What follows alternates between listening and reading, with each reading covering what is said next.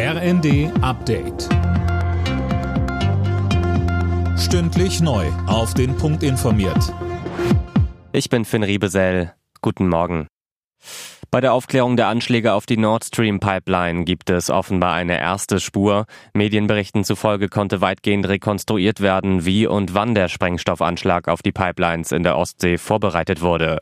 Alina Tribold, das ist allerdings alles ziemlich vage. Das stimmt. Klar scheint bisher nur, welches Boot verwendet wurde. Die Yacht soll in Rostock angemietet worden sein und zwar von einer Firma mit Sitz in Polen, die zwei Ukrainern gehört.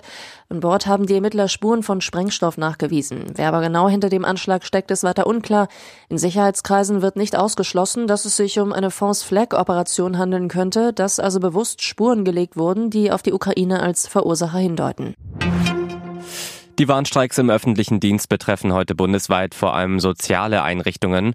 Heißt unter anderem, Kitas und Horte bleiben zu. Daniel Stuckenberg, dass ausgerechnet am Weltfrauentag gestreikt wird, ist kein Zufall. Nein, denn im Sozial- und Erziehungsdienst arbeiten überproportional viele Frauen, laut Verdi nämlich über 80 Prozent. Da wollen die Gewerkschaften mit der Aktion ein Zeichen setzen, dass es auch um die Zukunft von Frauen geht. Sie fordern unter anderem mehr Geld für die Arbeitenden. Sollte bis Ende des Monats keine Einigung mit den Arbeitgebern gefunden sein, dann drohen die Gewerkschaften möglicherweise sogar mit wochenlangen Streiks. Allein in der Türkei ist bei den schweren Erdbeben ein Schaden von mehr als 90 Milliarden Euro entstanden. Das schätzt die UNO. Dabei seien die Kosten für den Wiederaufbau noch nicht mitgerechnet. Rund 52.000 Menschen sind bei den Beben im türkisch-syrischen Grenzgebiet ums Leben gekommen.